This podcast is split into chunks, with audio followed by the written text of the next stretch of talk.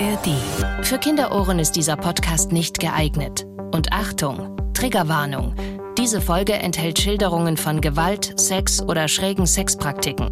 Einige Menschen können auf entsprechende Szenen sensibel reagieren. Bayern 3 True Crime. True Crime. Tödliche Verbrechen. Ein Podcast von Bayern 3. Der Fahrer Adrian inspiziert das Auto, sieht erst die Schäden und dann die lange Blutspur hinter dem Wagen. Die beiden Männer ziehen Torbens Körper unter dem Auto hervor und legen ihn an den Straßenrand. Sie bleiben kurz stehen, reden miteinander. Dann drehen sie sich um und steigen ins Auto, fahren einfach davon. Strafverteidiger Dr. Alexander Stevens erzählt im Gespräch mit Bayern 3 Moderatorin Jacqueline Bell von wahren Verbrechen. Hello, hello, hello zu einer neuen Folge. Schön, dass ihr wieder bei uns seid. Und ich habe es ja in der letzten Folge schon gesagt, das ist ein Fall, oh, da dachte ich mir nur so, wie kannst du sowas in einem Moment machen? Ihr habt ja gerade schon unseren Anfang gehört. Da geht es um jemanden, der in einer Situation ist, der Hilfe braucht und diejenigen gehen einfach. Bevor wir jetzt reinstarten in den Fall, ihr findet all unsere Folgen übrigens in der ARD Audiothek App und nächste Woche vor allem geht's auch wieder los mit uns, Alex. Tourverlängerung steht an. Wir sind wieder in 35 Städten unterwegs und ein paar sind sogar schon ausverkauft. Miesbach, Neustadt an der Aisch, da gibt's glaube ich schon keine Tickets mehr, aber gibt hier noch Tickets für Eichstätt, Neumarkt in der Oberpfalz oder Mittelheim. Also freuen wir uns sehr, wenn ihr wieder mit dabei seid. Du weißt ja, in Eichstätt habe ich mal zwei Jahre gewohnt. Ja, da werde ich dir dann wieder viele Geschichten erzählen ja. können. ich freue mich. So, wir besprechen ja heute einen Fall, in dem warst du ausnahmsweise mal nicht als Anwalt involviert, Alex. Äh, wir haben aber gesagt, wir wollen trotzdem drüber sprechen, weil du eine andere Verbindung dazu hast, die auch sehr interessant ist. Du warst nämlich damals Sanitäter im Dienst und kannst den Fall natürlich trotzdem juristisch für uns einordnen. Ja, ich habe den Fall deshalb mitgebracht, weil es einerseits ein wirklich extrem spannender Kriminalfall ist mit einer wirklich krassen Wendung und zum anderen, weil er mich seinerzeit extrem stark belastet hat und es einer wirklich der wenigen Fälle ist, die ich bis zum heutigen Tage nicht vergessen habe und immer wieder auch dran denken muss. Und du warst ja sogar selbst kurz in Verdacht, etwas mit der Sache zu tun zu haben. Dazu kommen wir auch noch. Auch das. Also, dann starten wir rein in unseren heutigen Fall. Wie immer haben wir Details und die Namen der Beteiligten zum Schutz ihrer Familien geändert. Eine größere Ortsstraße am frühen Morgen. Die Sonne wird bald aufgehen, aber noch ist es stockdunkel. Ein junger Mann läuft die Straße entlang. Es ist Torben. Es ist still in der kleinen Gemeinde. Nichts ist zu hören, außer seine Schritte auf dem Asphalt. Und das noch kaum wahrnehmbare Geräusch eines sich von hinten nähernden Autos.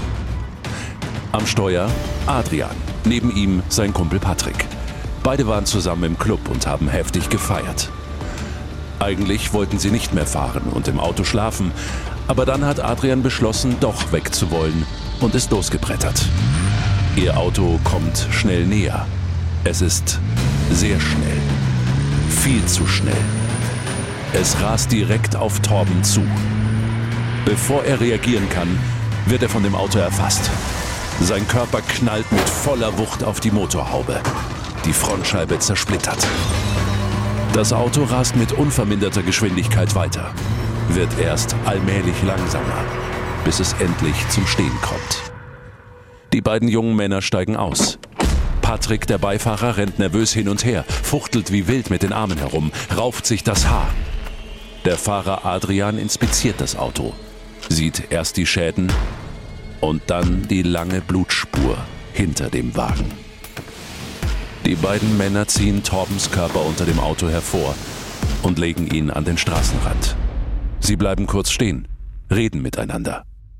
Dann drehen sie sich um und steigen ins Auto fahren einfach davon.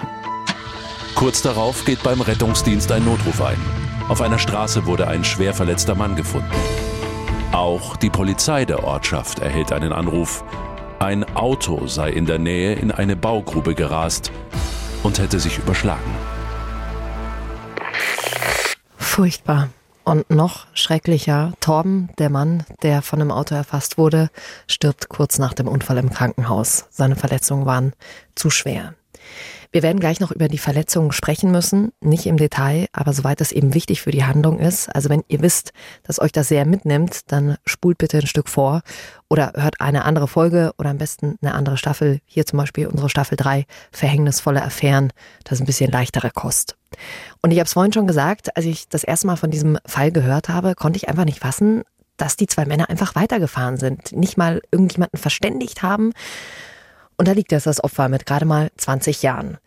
Alex, du bist damals zu dem Unfallort als Sanitäter gekommen. Wie hast du die Situation damals wahrgenommen? Was hast du als erstes gesehen, als ihr dorthin gefahren seid? Also ganz ehrlich, es war so ein bisschen wie im Horrorfilm. Zum einen war es morgens um vier, man ist ja aus dem Schlaf gerissen worden. Durch die Alarmierung steht noch so leicht neben der Spur, schlaftrunken. Äh, der Einsatzort war nur etwa zehn Minuten von unserer Rettungswache entfernt, allerdings in einem sehr dunklen kleinen Ort, in einer dunklen Durchgangsstraße. Und als wir zum Einsatzort hinfuhren, bemerkten wir schon eine etwa 150 Meter lange Blutspur.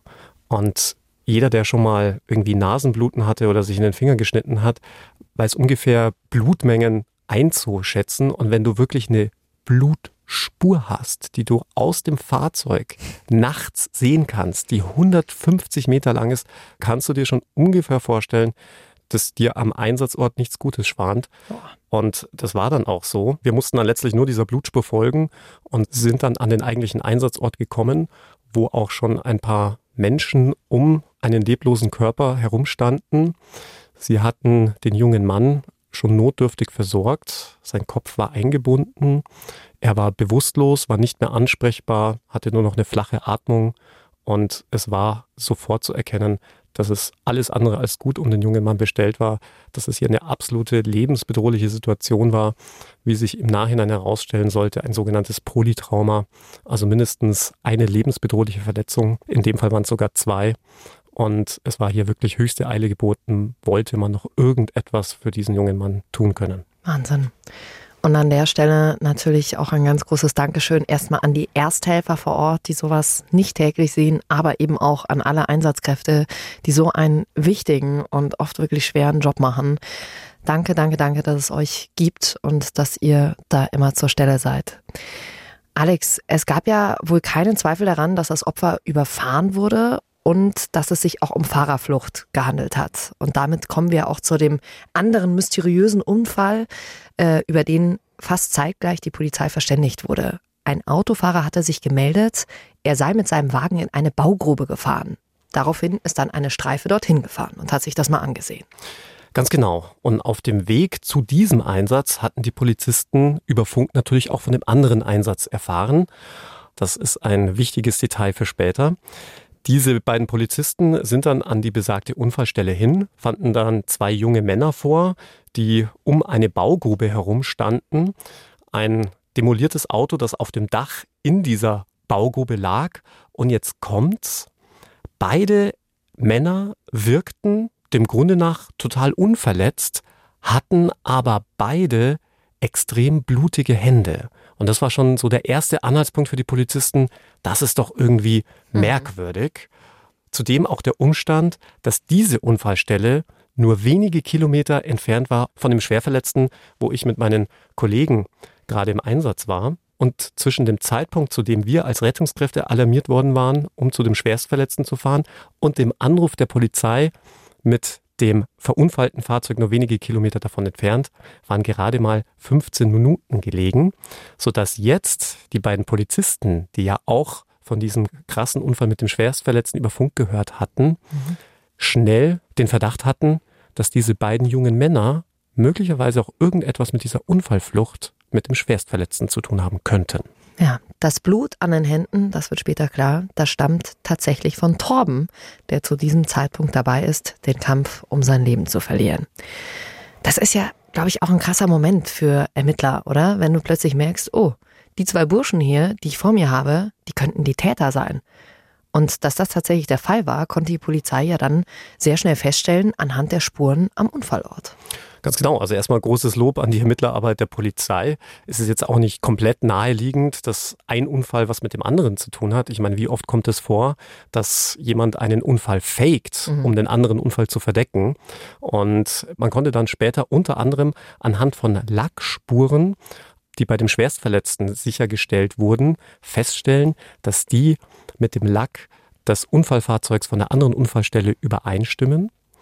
Und die Polizisten würden dann später auch schildern, dass der Beifahrer, in unserem Fall haben wir ihn Patrick genannt, plötzlich weinend vor ihnen zusammengebrochen ist, wohingegen Adrian sich so verhält, als ob ihm das alles nichts anhaben könnte. Hm. Und die Polizisten haben dann auch entsprechend gut reagiert und die beiden vorläufig festgenommen.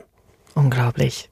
Jetzt werden sich wahrscheinlich viele von euch auch die Frage stellen, wie sind die denn überhaupt in dieser Grube gelandet? War das jetzt wirklich ein Unfall, weil sie besoffen weitergerast sind? Oder was ist da genau passiert? Das wäre eine Variante. Natürlich wäre eine andere Variante, dass dieser Unfall nur vorgetäuscht ist. Jedenfalls ergab ein Alkoholtest bei der Blutentnahme 1,1 Promille beim Fahrer und man konnte auch feststellen, dass beide erheblich Drogen konsumiert hatten. Zumindest war jetzt zunächst einmal der Vorwurf, der im Raum stand, dass die beiden versucht haben könnten, ihre Trunkenheitsfahrt zu vertuschen und deshalb Torben sterbend zurückgelassen haben. Und dieser Vorwurf bringt auch eine entscheidende Wende in diesem Fall, denn jetzt lautet die Anklage plötzlich Mord. Alex, es war ja nicht dein Fall, aber du hast ihn ja sehr genau verfolgt und alle möglichen Infos auch dazu gesammelt. Wie begründet das die Staatsanwaltschaft? Dazu muss man vielleicht kurz erklären, dass eine Unfallflucht auch zu einem Mord werden kann, nämlich dann, wenn man einen Menschen tödlich verletzt und selbst eine andere Straftat verdecken möchte. Meist ist das eben die Trunkenheitsfahrt oder ein anderes strafbares Fehlverhalten.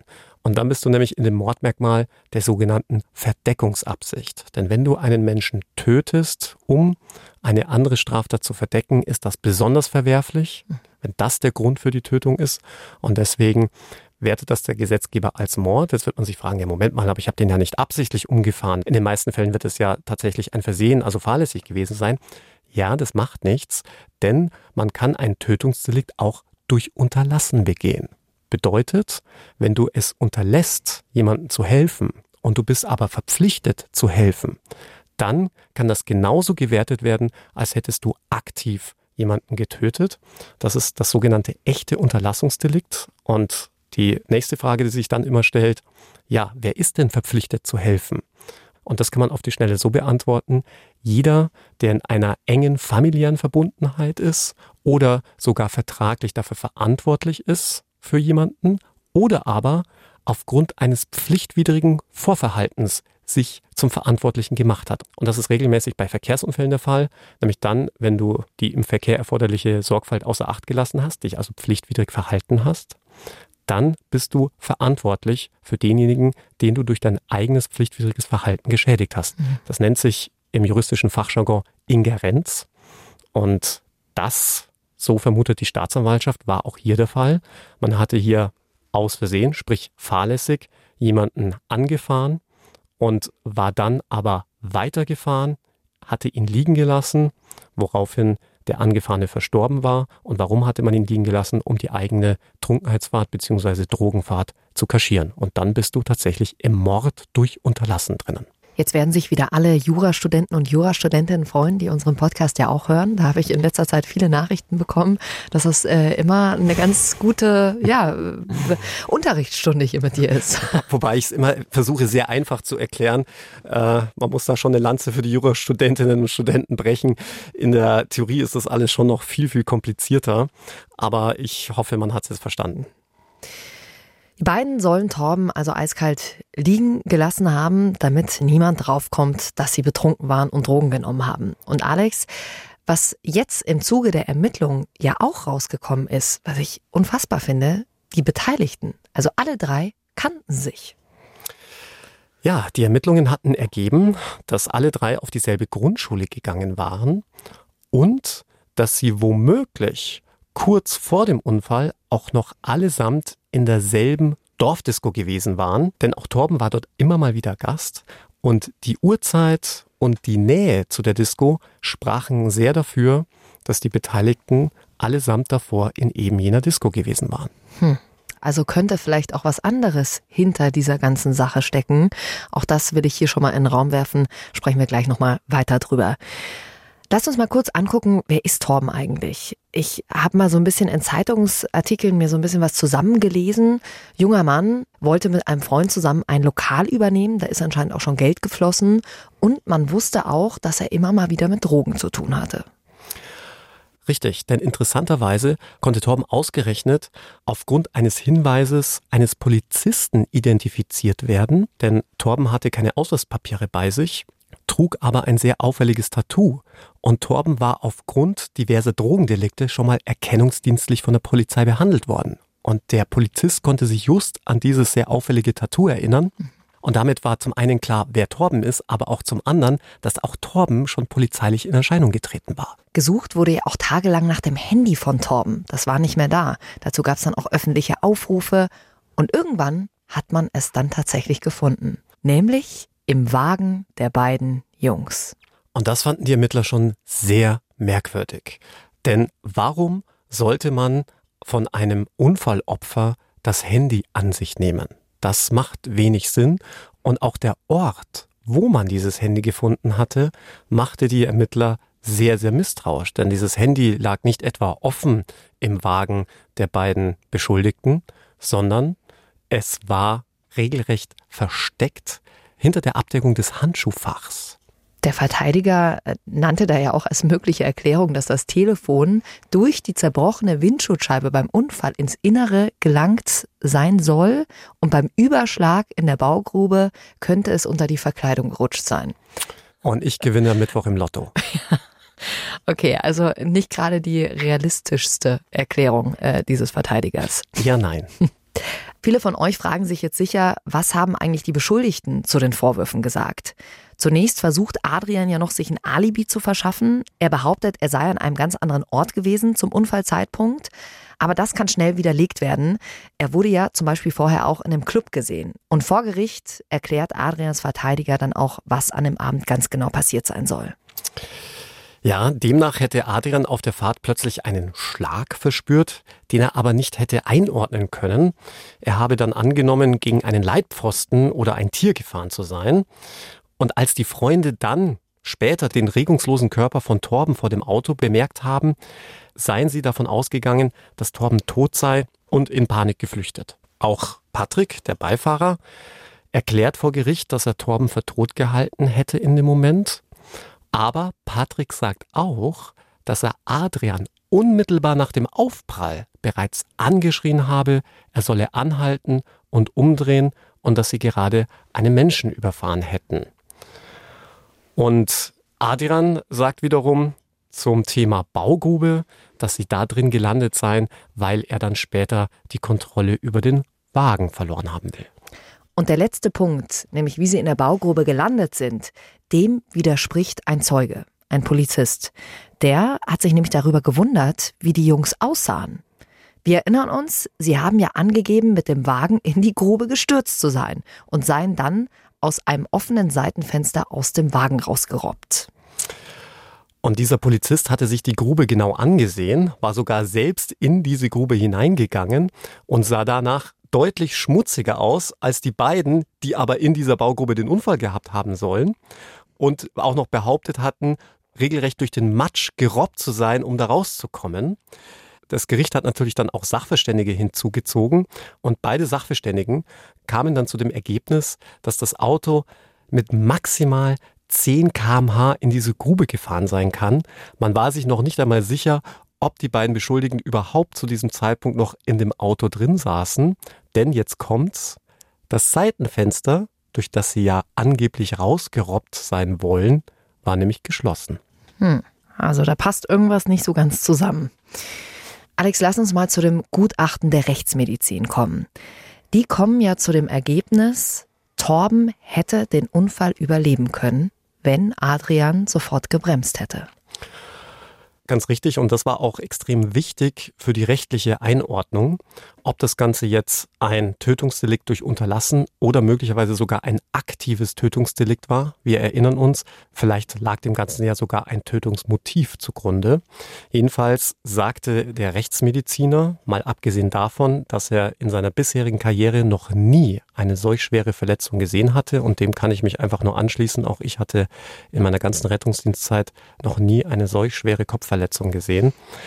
Der sagte, dass der Aufprall selbst, also als das Auto Torben erfasst hat, mit an Sicherheit grenzender Wahrscheinlichkeit nicht tödlich gewesen wäre, sondern erst dieses 150 Meter lange Mitschleifen unter dem Auto.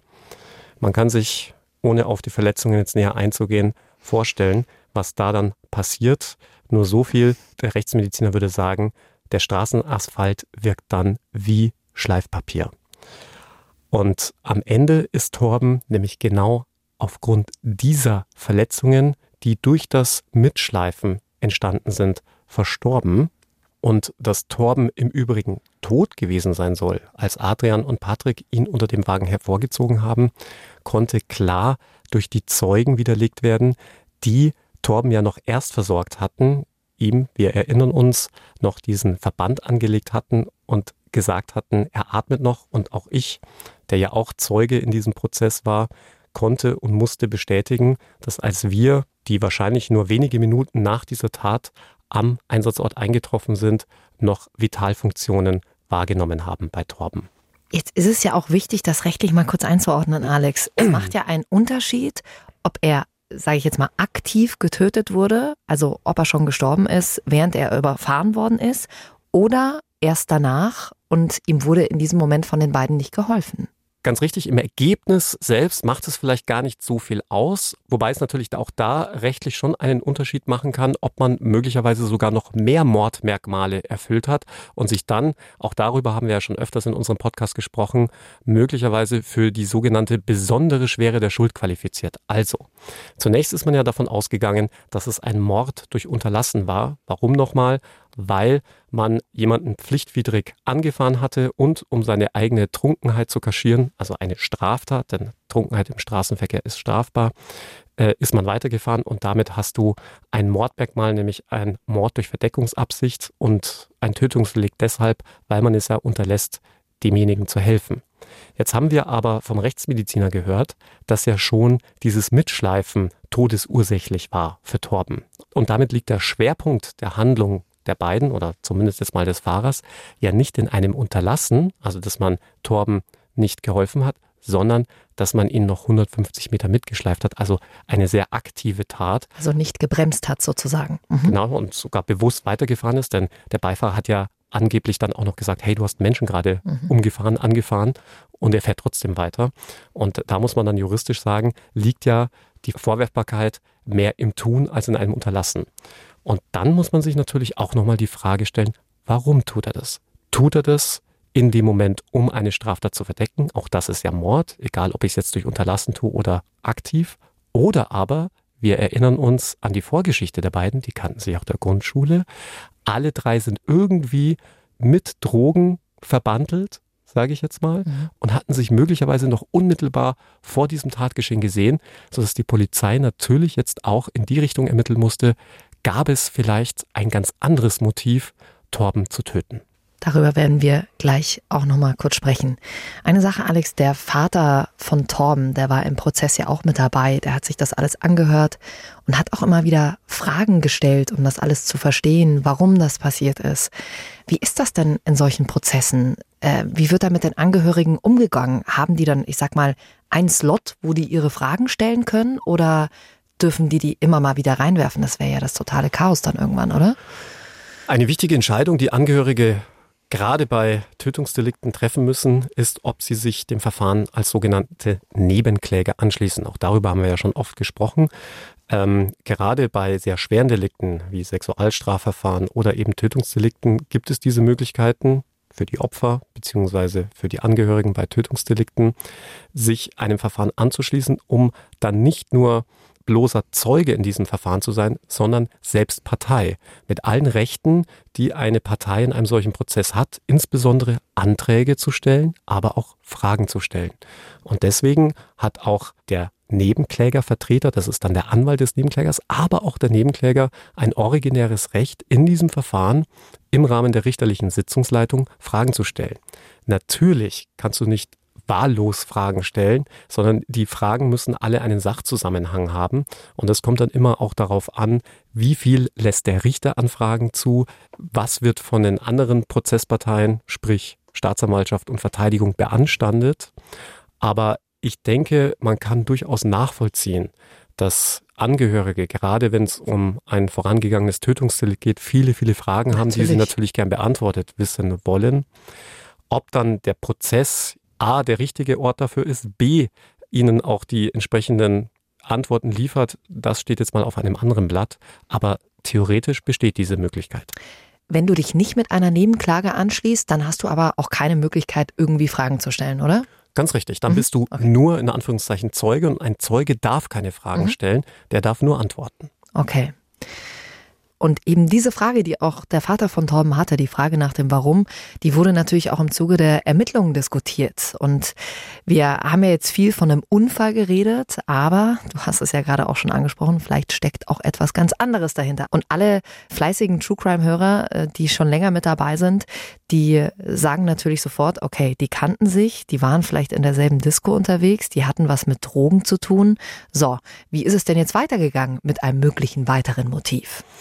Ja, es kamen noch ein paar andere ganz dubiose Indizien hinzu. Denn abgesehen davon, dass man das Handy des Opfers ja in diesem, ich nenne es jetzt mal, Versteck fand, unter dieser Abdeckung des Handschuhfachs, also noch nicht mal im Handschuhfach, sondern wirklich hinter einer Abdeckung, einer Verkleidung Alex, des Autos. Da ist es doch zufällig reingeflogen. Das habe ich dir auch vorhin schon gesagt. Gut. Hat man auch noch Faserspuren von Torben im Auto der beiden Beschuldigten gefunden. Und jetzt wird es nämlich interessant.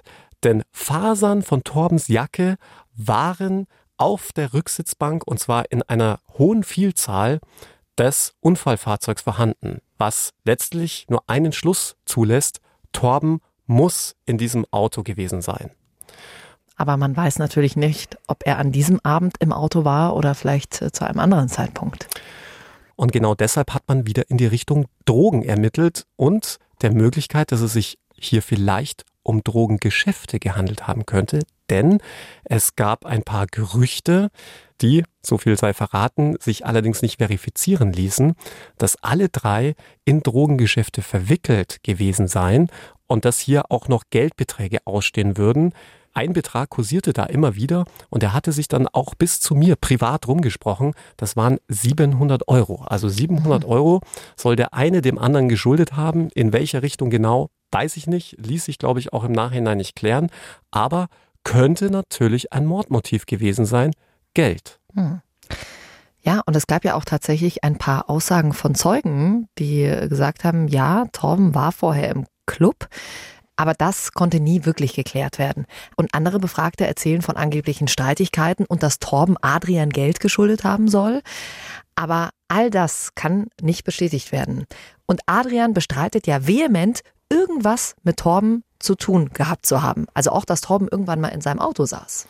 Und genau deshalb werden auf Antrag der Verteidigung nochmal diese Faserspuren genauestens untersucht, weil die Verteidigung in den Raum stellt, dass es sich bei diesen Fasern nur um sehr ähnliche Fasern handeln könnte, in Wirklichkeit aber die Fasern einer Decke seien, in die sich die beiden Beschuldigten eingewickelt hätten, um zu schlafen. Allerdings kann sich das so nicht bestätigen. Ganz im Gegenteil. Eine Sachverständige des Landeskriminalamtes wird vor Gericht aussagen, dass die aufgefundenen Faserspuren sogar mit sehr hoher Wahrscheinlichkeit von Torbens Jacke stammen, weil die auch noch sehr außergewöhnlich gewesen seien, diese Fasern. Insgesamt lässt sich vielleicht an dieser Stelle aber festhalten, dass es sehr, sehr viele Gerüchte gab, aber sich nicht wirklich gerichtsfest nachweisen ließ, in welcher Beziehung, in welcher Verbindung alle drei zueinander standen und auch, wo sie genau wann an diesem Abend in dieser verhängnisvollen Nacht waren, ob sie sich überhaupt begegnet waren. Ja, und so wird es auch bleiben. Ich weiß, dass das für ganz viele von euch immer sehr schwer ist. Auch bei unserer True Crime Tour sagt ja nachher immer, irgendwie ist es ein bisschen unbefriedigend, dass man nie so wirklich weiß, ähm, was ist da jetzt ganz genau vorgefallen. Es bleiben hier also in einem Fall viele Fragen offen. Alex, lass uns noch mal ganz kurz zu dem Gutachten kommen. Die Rechtsmedizin, die schließt ja auch eine Schuldunfähigkeit beim Fahrer aus, trotz Alkohol und Drogen, also Ecstasy, Cannabis, die im Blut ja tatsächlich nachgewiesen worden sind. Zum einen war die Blutalkoholkonzentration jetzt nicht so hoch. Wir hatten es ja vorhin gehört, 1,1 Promille.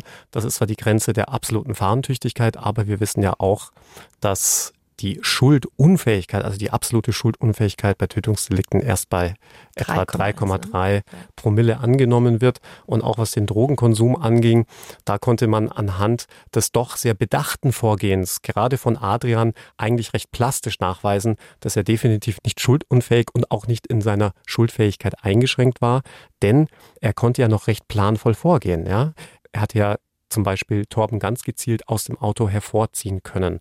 Hier sich diese Ausrede, nenne ich es mal, mit der Baugrube überlegen können und hatte ja auch seinem Komplizen, nenne ich ihn mal, klare Anweisungen gegeben, ihn aufgefordert, jetzt einzusteigen. Also alles in sich sehr schlüssige, nachvollziehbare Handlungen, die du im Zustand einer verminderten oder absoluten Schuldfähigkeit so wahrscheinlich nicht mehr in der Lage bist mhm. anzustellen. Alex, Adrian wurde in der Presse als recht kalt beschrieben und dass er eher unbeteiligt gewirkt hätte?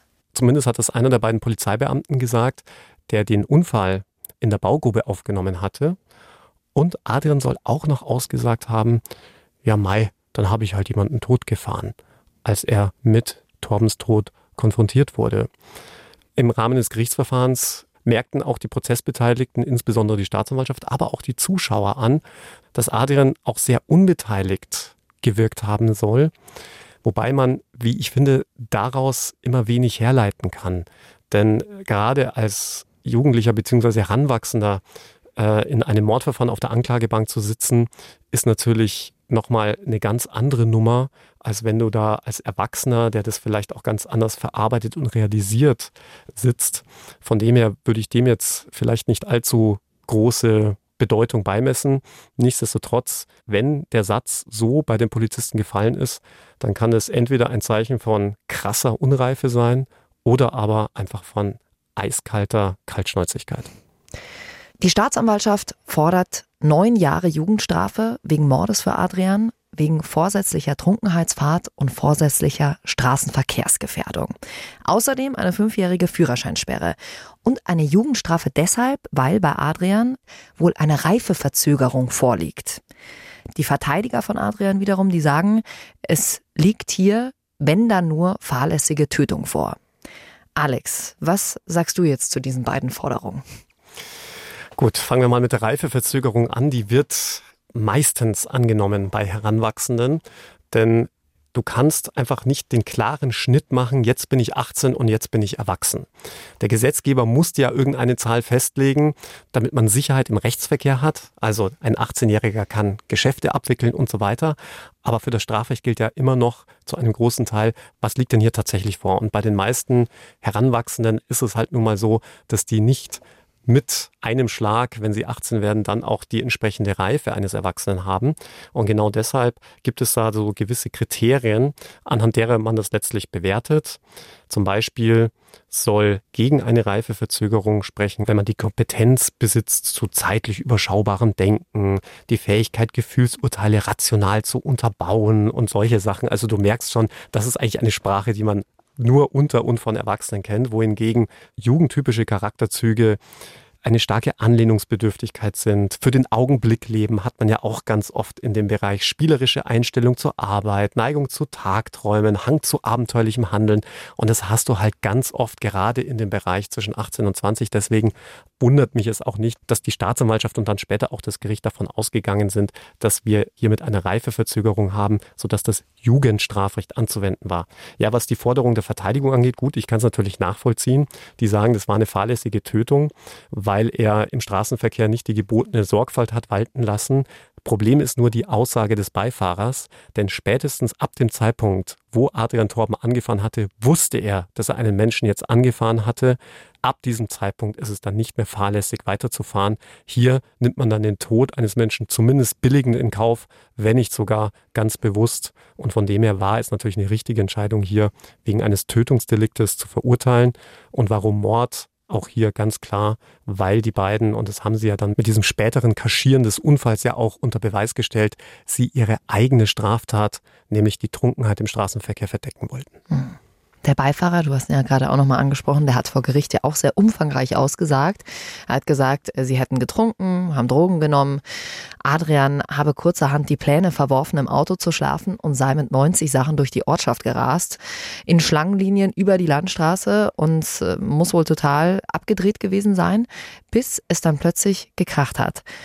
Er selbst habe aber gesehen, dass es sich um einen Menschen gehandelt hatte bei dem Aufprall und beide hätten Torben dann für tot gehalten und seien in Panik geflüchtet. Diese Aussage unterstreicht ja auch all das nochmal, was du gerade eben schon gesagt hast. Ja, und war ja auch mit dafür verantwortlich, dass dann auch Adrian nach seinem erst spärlichen Aussageverhalten dann doch mehr auch preisgegeben hat. Jedenfalls konnte man Patrick aufgrund dieser Aussage dann natürlich nicht wegen Mordes oder wegen eines vorsätzlichen Tötungsdeliktes verurteilen, denn er hatte ja Adrian darauf hingewiesen, dass er einen Menschen gerade angefahren hatte, hatte ja sogar noch gesagt, hey, du musst jetzt anhalten und wollte damit quasi auch nicht, dass Adrian hier weiterfährt. Damit fehlt es dann am Tötungsvorsatz. Und für alle, die sich fragen, na gut, aber er hat ja geholfen, den Torben unter dem Auto hervorzuziehen ähm, und ihn ja dann auch sterben zurückgelassen. Da muss man jetzt sagen, ist es so, dass der Gerichtsmediziner, und deswegen ist es ja so wichtig für Gerichte Sachverständige zu haben, gesagt hatte, dass ja todesursächlich nicht das Liegenlassen war, sondern eben das Weiterfahren über die 150 Meter. Der Richter hat in dem Prozess ja auch gefragt, warum die beiden denn nicht einfach mal den Puls überprüft haben. Und da schließt sich wieder der Kreis. Das ist ja eigentlich so was Natürliches, was du sofort in dem Moment machst. Ja, umgekehrt muss man vielleicht auch wieder sich versuchen, in diese Situation hineinzudenken. Wir haben hier Jugendliche, Heranwachsende, die mit dieser Situation wahrscheinlich auch völlig überfordert gewesen sind. Man hat im Übrigen auch das ist auch ganz interessant, mal eine Studie gemacht, ob Laien unter Stress überhaupt in der Lage sind, einen Puls zu erfüllen. In den meisten Fällen ist das nämlich gar nicht möglich. Das soll jetzt keine Entschuldigung sein, aber ich glaube, wenn du unter einem so krassen Adrenalinschock stehst, insbesondere der Patrick, der ja eigentlich völlig unverschuldet in diese Situation gerät, dann kann man vielleicht schon ein Stück weit nachvollziehen, dass da das Gehirn regelrecht ausgesetzt hat, zumindest das logische Denkvermögen des Patrick. Und nochmal, die sind einfach geistig nicht der Reife eines Erwachsenen entsprechend. Ja, der Verteidiger des Hauptangeklagten hat ja auch am Ende des Prozesses um eine milde Strafe gebeten und hat gesagt, hier sitzt kein Monster, sondern ein junger Mann, der in einer entscheidenden Situation seines Lebens brutal versagt hat. Nichtsdestotrotz verhängt die Jugendkammer am Ende sieben Jahre Haft für Adrian und eine Führerscheinsperre von weiteren drei Jahren. Der Beifahrer Patrick war ursprünglich wegen Beihilfe zum Mord angeklagt. Für ihn blieb es dann bei einer Jugendstrafe von einem Jahr und neun Monaten wegen unterlassener Hilfeleistung und Beihilfe zur Unfallflucht und zur vorsätzlichen Trunkenheitsfahrt. Alex, wie bewertest du jetzt diese sieben Jahre, die Adrian bekommen hat? Ja, für den Tatvorwurf ein angemessenes Urteil, würde ich sagen. Der Richter würde ja in seiner Urteilsbegründung auch noch sagen, dass man Adrian anderen Gerüchten zufolge eben nicht nachweisen konnte, dass er diese Tat geplant hatte und hier aus anderen Motiven möglicherweise den Torben totgefahren hat. Andererseits muss man auch sagen, da gehört schon eine ganz schöne Abgebrühtheit und Kaltschnäuzigkeit dazu, jemanden anzufahren und dann aber nicht nur liegen zu lassen, sondern noch 150 Meter mitzuschleifen. Da weiß jeder ganz genau, das kannst du nicht überleben, vor allem nicht bei diesen Geschwindigkeiten. Dazu musst du kein Rechtsmediziner sein. Und wenn du dir überlegst, dass die Höchststrafe im Jugendstrafrecht bei Mord zehn Jahre lautet, dann bewegt man sich bei sieben Jahren in einem Bereich, wo man sagen muss, bei der Einordnung durchaus Tat und Schuld angemessen. Hm. Also juristisch gesehen hat Alex da nichts zu meckern. Wie es jetzt vielleicht emotional bei dem einen oder anderen äh, von euch aussieht, das ist natürlich eine ganz andere Sache. Alex, eine Sache dürfen wir nicht vergessen. Du standest ja auch mal ganz kurz im Verdacht, mit der ganzen Sache was zu tun zu haben. Ja, und das ist wirklich. What happened? und das ist wirklich kein Witz. Dem Ganzen war Folgendes vorausgegangen.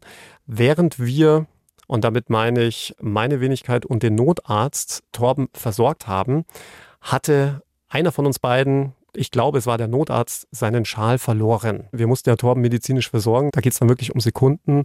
Das kommt auch wirklich hin und wieder vor, dass man da mal was verliert. Und in der Eile des Gefechts hatten wir den Schal an der Unglücksstelle vergessen. Und nachdem wir Torben ins Krankenhaus verbracht hatten und uns wieder auf den Rückweg machten, stellten wir also fest, dass dieser Schal fehlte. Also sind wir zurück zur Unfallstelle, zu diesem Zeitpunkt war ja auch noch nicht klar, dass es sich hierbei um ein Tötungsdelikt handelt. Zu diesem Zeitpunkt war auch nur die Schutzpolizei und die Feuerwehr noch am Tatort. Und mit unserem Rettungswagen sind wir natürlich unproblematisch an der Absperrung vorbeigekommen und haben dann zu einem der Beamten, ich weiß gar nicht mehr, ob es ein Feuerwehrler oder Polizist, gesagt, ja, da liegt noch unser Schal, den würden wir nur kurz holen. Ja, ja, kein Problem, nimm mit. Und während ich mich nach dem Schal bücke, fällt mir aus meiner Brusttasche mein Handy raus. Ja, dann habe ich das aber wieder aufgehoben, wieder eingesteckt. Das hatte aber eine Zeugin gesehen. Und jetzt zähl eins und eins zusammen. Von wem fehlte das Handy? Von Torben. Und so dachte die Zeugin, oder zumindest die Polizei musste dem mal nachgehen, dass möglicherweise ich mhm. das Handy des Opfers eingesteckt hatte, warum auch immer und wurde dann zur Polizei vorgeladen. Und du bist dann auch äh, gut aus der Sache rausgekommen. Gott sei Dank, sonst würde ich ja nicht hier bei dir sitzen. Mhm, absolut. Und nächste Woche sprechen wir hier in unserem True Crime Podcast über ein Thema, das ihr mit Sicherheit alle irgendwie ein bisschen kennt. Das Thema Eifersucht. Und diese Eifersucht kann leider manchmal ziemlich eskalieren. Bei einem Fall, bei dem du natürlich auch wieder deine Finger im Spiel hattest, Alex. Ja, man kennt ja das alte Sprichwort, Eifersucht ist eine Leidenschaft, die mit Eifersucht was Leidenschaft. Und wenn ihr es bis dahin überhaupt nicht mehr aushalten könnt, ihr wisst, ihr kriegt hier hinten raus immer einen Tipp von mir für alle True Crime Fans und vielleicht auch Hörspielfans. Hört mal rein in Dunkle Seelen von unseren Kollegen vom WDR. Ist so eine Mischung aus True Crime und Hörspiel. Kriminalpsychologin Lydia Bennecke, die beschäftigt sich da mit einer sehr interessanten Frage, warum Menschen Böses tun. Da geht es zum Beispiel um bosnische Kriegsverbrecher, um Giftmörderinnen, um Terroristen. Die Verbrechen sind wirklich passiert, werden aber als Hörspiel inszeniert mit ganz tollen Stimmen wie der von Tom Schilling. Insgesamt sind es acht Folgen und den Link, den packe ich euch natürlich wie immer hier in die Shownotes rein, findet ihr natürlich auch in der ARD Audiothek. Und an dieser Stelle schöne Grüße an die Lydia, die kenne ich nämlich ganz gut. Mensch, du kennst sie alle. Stimmt, bist mir schon lange nicht mehr fremdgegangen. Ich warte schon wieder drauf, Alex. Und da ihr ab sofort für die Verabschiedung verantwortlich seid, so schickt mir gerne weiter über den Bayern 3 Instagram-Kanal eure Vorschläge zu. Dieses Mal von Laura, die schreibt, in München gibt es nicht nur die bayerische doppelte Verneinung, sondern auch eine doppelte Verabschiedung. Servus und ciao. Ich dachte jetzt schon, in München steht ein Hofbrauer. Es kommt heute. Also egal. In München. Gut. Servus. Ciao, ciao, ihr Lieben. Bis nächste Woche. Bayern 3 True Crime. True Crime. Tödliche Verbrechen. Der Podcast mit Jacqueline Bell und Dr. Alexander Stevens. Immer freitags neu in der ARD Audiothek und auf bayern3.de.